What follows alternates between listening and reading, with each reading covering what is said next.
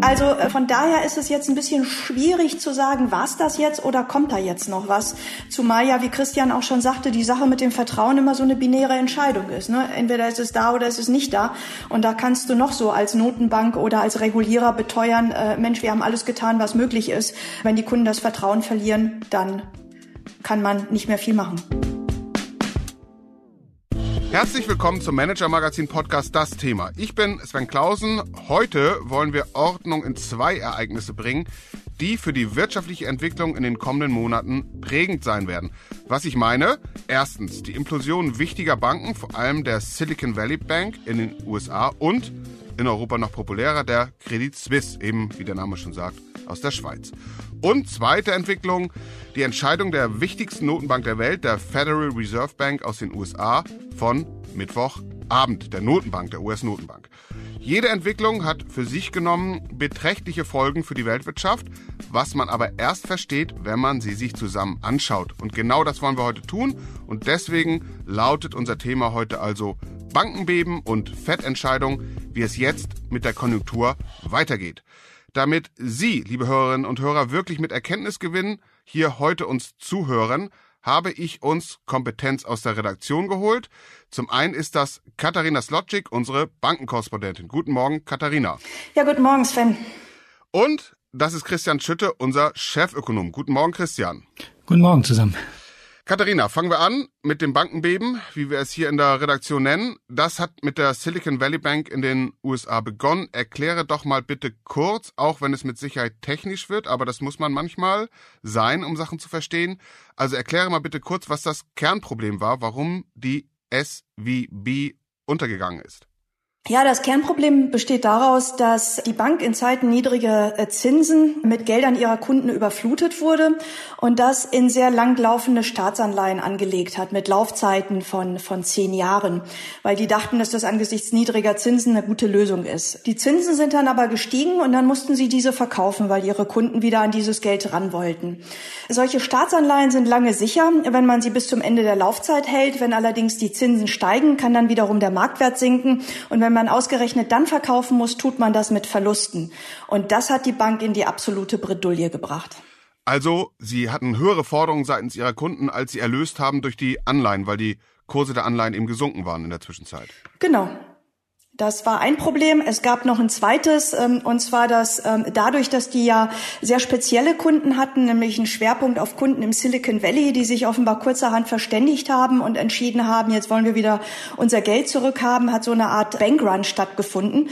Und das führte dann dazu, dass ganz viele Kunden gleichzeitig ihr Geld wollten. Und diese ganzen Forderungen konnten sie so schnell und so problemlos einfach nicht befriedigen. Martin Blessing, ehemals Chef der Commerzbank, inzwischen ja, Chairman, Aufsichtsratschef der Danske Bank, hat uns im Interview gesagt, das richtig auszutarieren, also das, was du gerade beschrieben hast, Fristentransformation nennt man das ja, glaube ich, so im Jargon, das lernt eigentlich jeder Sparkassenlehrling im ersten Jahr. Ob im ersten Jahr weiß ich nicht, aber klar, man sollte und man kann sich auch gegen Zinsschwankungen absichern.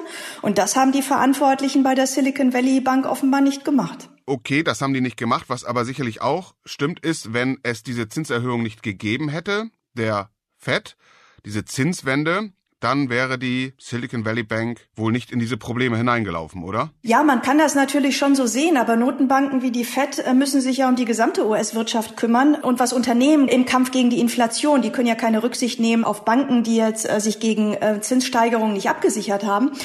Von daher ist es ein bisschen schwierig, der FED einen Vorwurf zu machen. Und zudem ist es ja eine komplett naive Vorstellung einer Bank davon auszugehen, dass die Zinsen Ewigkeiten so niedrig bleiben würden und man dann guten Gewissen solche enormen Summen in zehn Jahre laufende Staatsanleihen stecken kann, wie die Silicon Valley Bank das getan hat. Okay. Der Fall ist klar. Kommen wir zur Credit Suisse. Das hat in Europa noch für viel mehr Aufmerksamkeit gesorgt, für Nervosität auch, muss man sagen ein Riesenname, Riesentradition und jetzt ist ihr plötzlich nicht mehr lebensfähig, wobei plötzlich so eine Frage ist. Für dich kam das vermutlich nicht so überraschen. Erzähl doch mal, was ist da der Grund?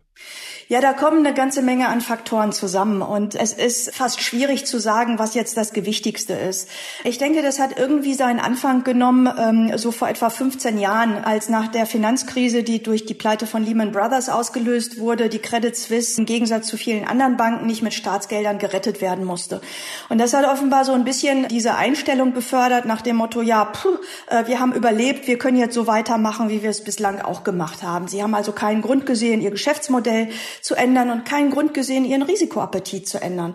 Und haben im Großen und Ganzen einfach weiter so gemacht wie gehabt, haben regelmäßig Negativschlagzeilen produziert, neue Skandale produziert, egal wie der Chef hieß, egal wie der Verwaltungsratspräsident hieß. Besonders peinlich war die ganze Sache, als äh, zwischen 2015 bis 2020 der Tijon Tiam Chef der Schweizer Bank war und ähm, ein Streit anfing mit seinem Spatenchef, ähm, der die Vermögensverwaltung verantwortet hat und parallel dazu auch noch sein Villennachbar war an der Zürcher Goldküste. Den ließ er dann beschatten, als der äh, den Arbeitgeber wechseln wollte und solche Dinge. Also da passierten einfach Dinge, die unglaublich sind, wo man überhaupt nicht erwartet hat, dass sowas mal in der Schweiz passiert. Da sind noch andere Skandale dazugekommen. Äh, die Credit Suisse hat angeblich Drogengelder der bulgarischen Mafia gewaschen. Ein Privatbanker der Credit Suisse soll den georgischen Ex-Ministerpräsidenten Ivanischvili betrogen haben. Also das sind einfach Dinge passiert, wo man äh, sich heute einfach nur an den Kopf fasst und sich denkt, oh Mai, oh Mai, ähm, wie konnten das die Verantwortlichen so zulassen? Und ich sprach kürzlich mit jemandem, der dann das Ganze, ähm, also die Credit Suisse, äh, die wir ja so ein bisschen als Drama-Queen der Bankenbranche bezeichnen, und lange hatte ja die Deutsche Bank diese Rolle, und der verglich so ein bisschen die Entwicklung dieser beiden Banken. Er kennt beide Banken sehr gut und sagte, Mensch, Christian Sewing von der Deutschen Bank hat in den vergangenen Jahren einfach auf das Vertrauenskonto draufgezahlt, indem er Versprechen gehalten hat, äh, Verbesserungen eingeführt hat, und die Credit Suisse hat genau das Gegenteil getan. Die hat äh, vom Vertrauenskonto ständig abgebucht und immer wieder eine Negativschlagzeile nach der anderen produziert und hat die Kurve nicht bekommen, nicht rechtzeitig. Und jetzt, warum es ja gerade jetzt passiert ist, liegt These von mir eben daran, dass nach der Zinswende sowieso mehr Nervosität im System ist. Dann hat man an der SVB gesehen, an der Silicon Valley Bank, dass eben eine Bank auch implodieren kann. Und äh, dann gab es einen Tropfen, der einfach der berühmte Tropfen zu viel war und dann dazu geführt hat, dass vor allen Dingen die Anleger da ihr Geld abgezogen haben, oder? Ja, das war ein absolut entscheidender Faktor. Die Investoren haben dann nach Europa geschaut, nachdem sie gesehen haben, was in den USA los war, haben dann hier gesehen, Mensch, Credit Suisse ist ja eigentlich mit das schwächste Institut äh, hier auf dem Kontinent, haben die Bank plötzlich deutlich kritischer betrachtet als vorher und da nützten die ganzen Beteuerungen nach dem Motto, Mensch, die Credit Suisse ist viel rigoroser reguliert, als es die Silicon Valley Bank ist, äh, gar nichts mehr. Die klangen einfach nur hohl und ähm, das Credit Suisse Modell beruht ja sehr stark auf Vertrauen, weil es geht ja darum, dass Millionäre und Milliardäre denen ihr Geld anvertrauen und die fragten sich dann, Mensch, kann ich einer solchen Bank noch äh, äh, mein Vermögen anvertrauen, die ein gutes Jahrzehnt an Skandalen hinter sich hat und viel, viel zu langsam darauf reagiert hat. Danke, dann haben wir da jetzt äh, sozusagen die Situation klar und geklärt. Dann kommen wir zu den naheliegenden Fragen, die Ableitung für die äh, nähere und mittlere Zukunft. Äh, Frage eins: was bedeutet das Bankenbeben, das du gerade geschildert hast, für die Stabilität des Banken- und Finanzsystems überhaupt? Und zweite Frage, und da, Christian, kommst du dann gleich ins Spiel. Was bedeutet das wiederum für unsere konjunkturelle Entwicklung? Fangen wir mit Frage eins an, so gehört es sich. Also das, was du gerade geschildert hast, Katharina, was bedeutet das ja, für die Stabilität des Banken- und Finanzsystems. Ja, das hält sich ja im Moment noch ganz gut, aber wir werden und wir haben die in Teilen auch schon eine neue Debatte darüber haben, ob man die Regulierung nicht verschärfen muss. Weil sich gezeigt hat, dass die Regulierung, die man nach der Finanzkrise 2008 eingeführt hat, in Teilen nicht ausreicht.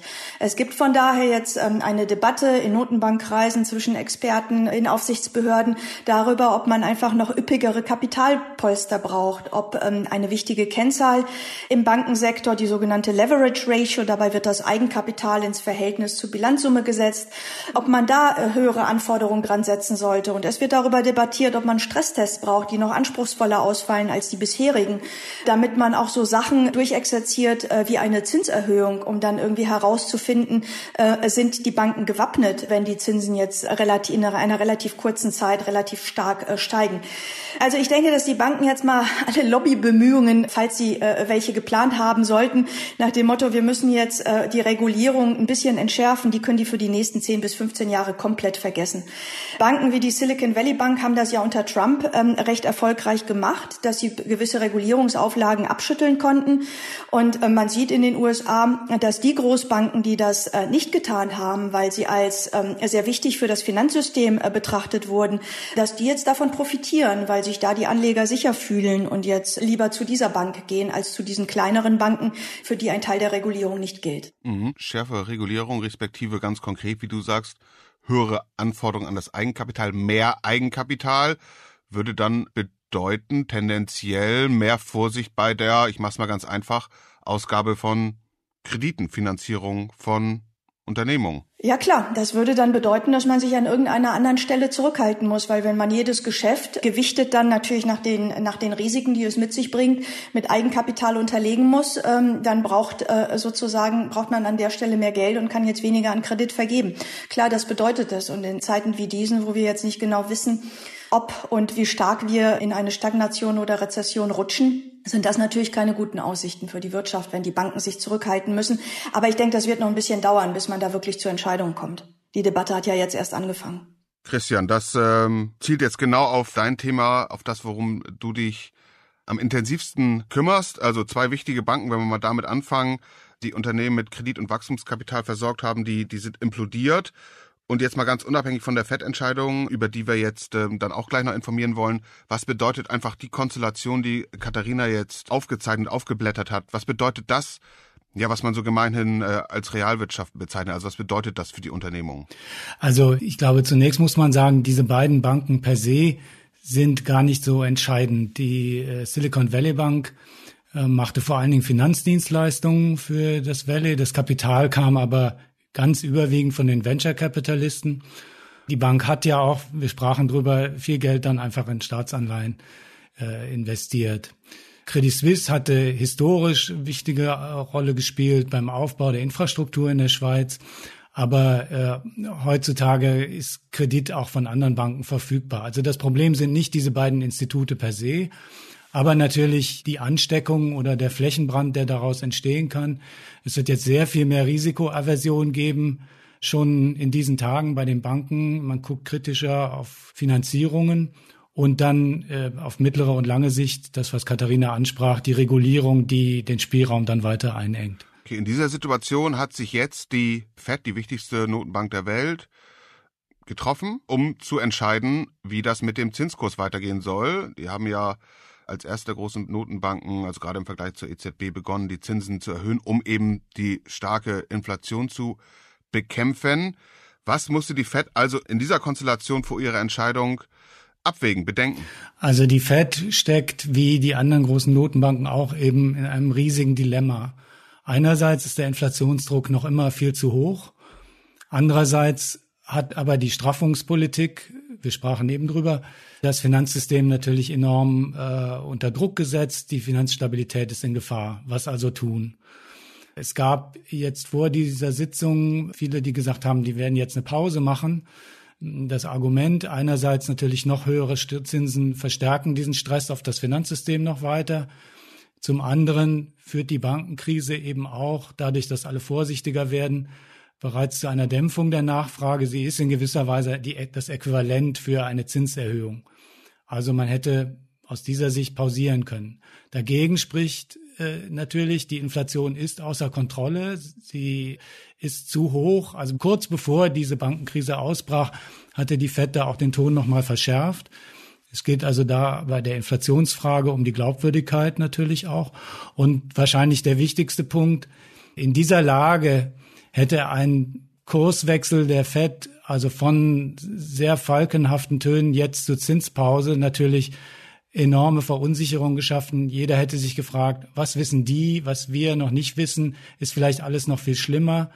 Deswegen haben sie sich jetzt entschieden, erstmal Kurs zu halten und äh, ja, ab jetzt zu gucken, wie sich das entwickelt, welche Folgen diese Bankenkrise hat.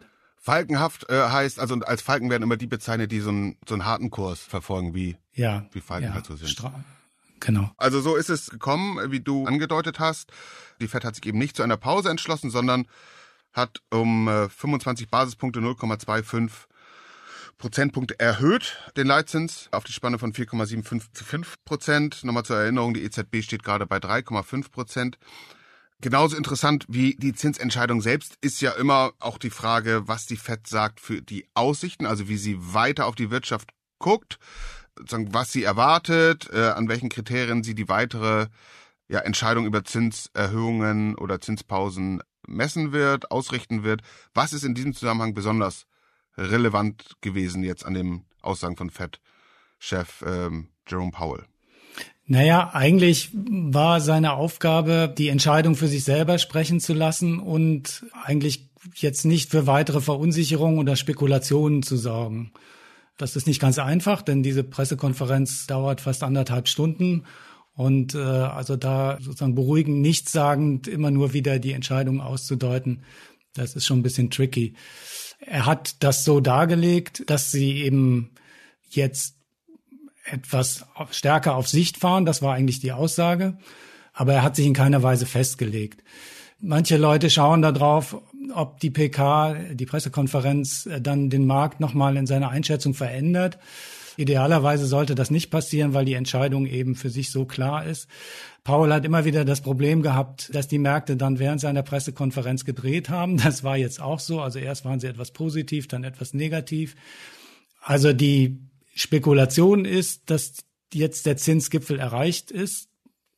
Paul hat das angedeutet, aber sich nicht darauf festgelegt.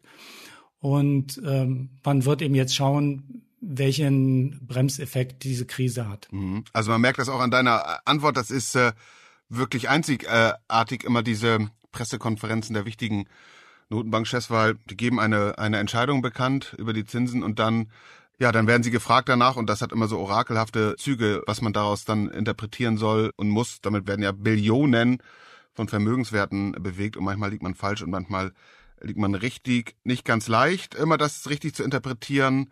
Dennoch lasst es uns weiter versuchen, aus deiner Sicht, das, was jetzt da passiert ist, dieser Zinsschritt gemeinsam mit den Ankündigungen von Jerome Powell, was bedeutet das für die Wirtschaft?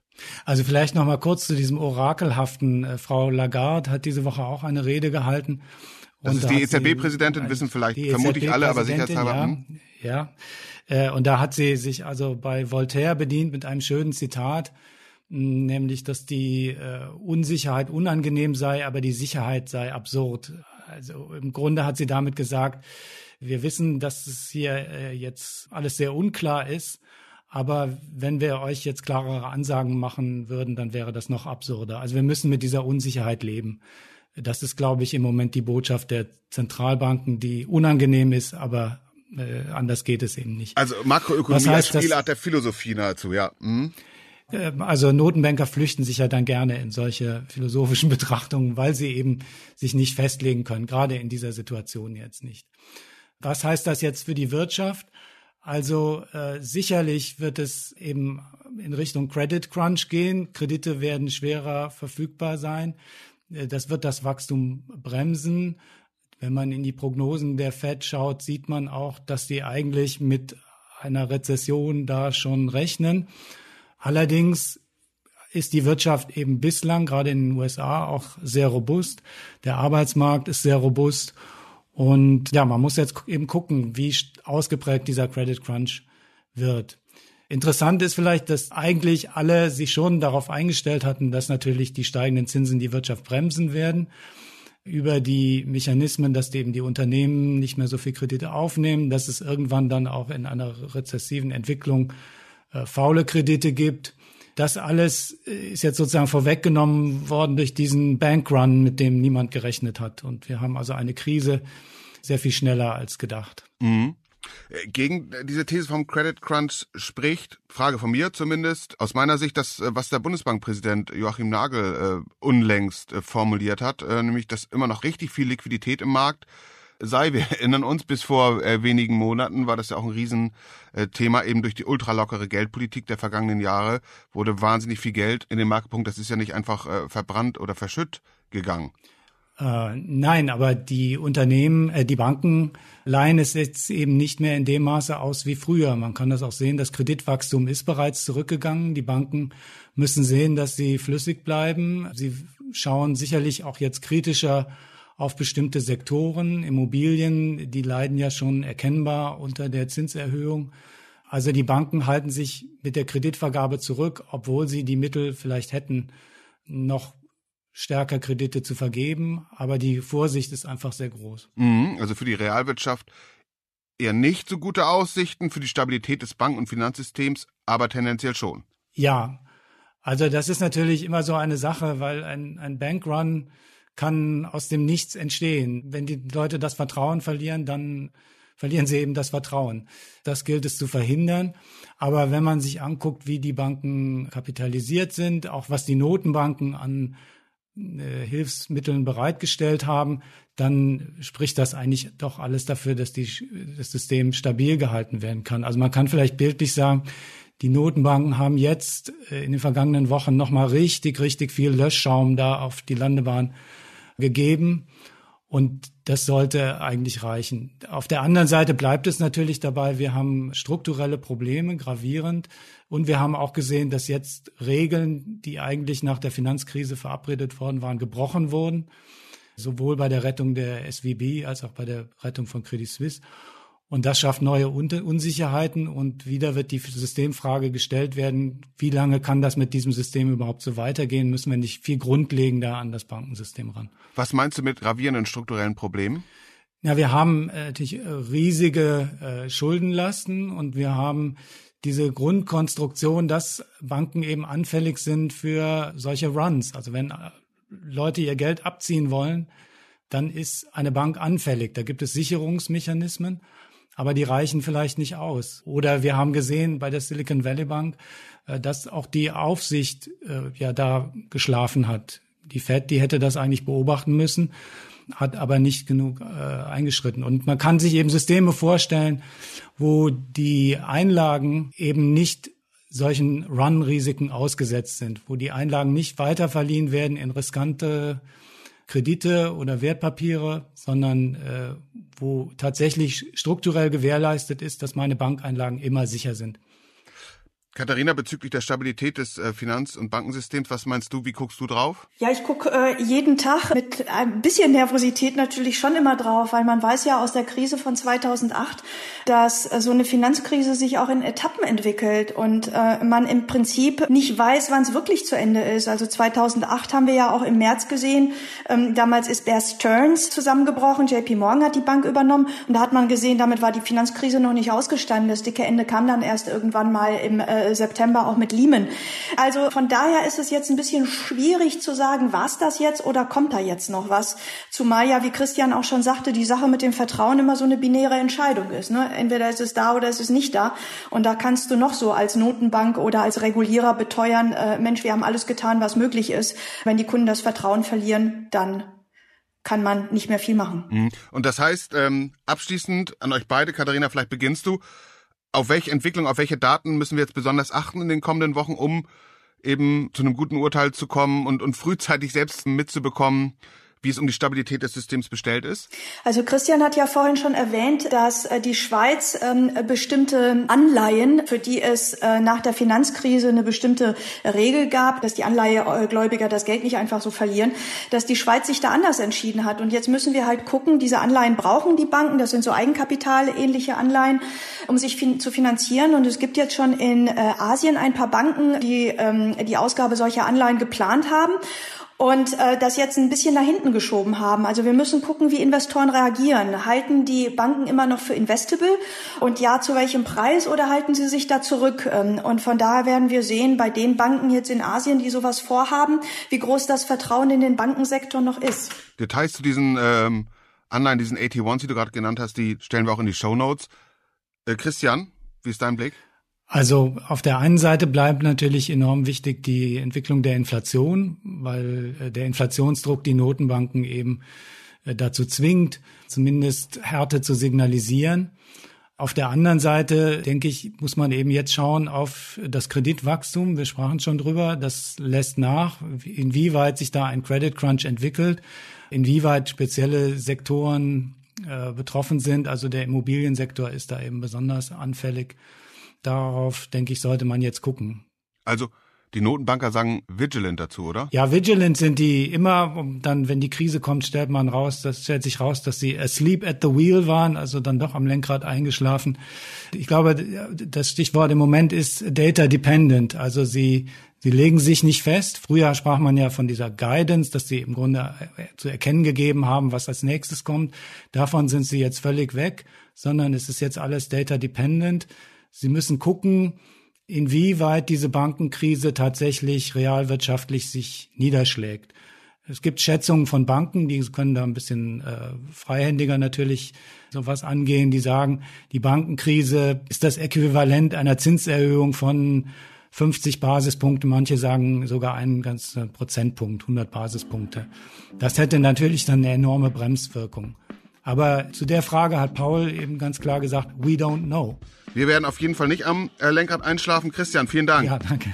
Katharina, dir auch ganz herzlichen Dank. Ja, ich danke. Das war der Manager Magazin Podcast Das Thema. Zu unserem Thema heute, hatte ich schon erwähnt, finden Sie weitere vertiefende Informationen in den Show Notes. Schauen Sie gerne vorbei und wird Sie nicht wundern, was ich Ihnen noch stärker ans Herz lege. Nutzen Sie unsere Abos, sei es digital, sei es in Print. Sie finden die Übersicht in der App und auf der Website, wo wir Sie auf dem Laufenden halten und auch immer wieder mit Analysen und Hintergründen versorgen. Katharina Slotschik, Christian Schütte, Sven Bergmann, Mareike Larissa Heinz und Luca Ziemek, die diese Folge für Sie produziert haben, waren heute sehr gern für Sie da. Ich ebenso und wir alle bedanken uns bei Ihnen für Ihre Aufmerksamkeit und freuen uns, Sie am kommenden Freitag wieder hier auf diesem Kanal begrüßen zu dürfen. Bleiben Sie gesund, bleiben Sie optimistisch und machen Sie etwas aus Ihrer Zeit.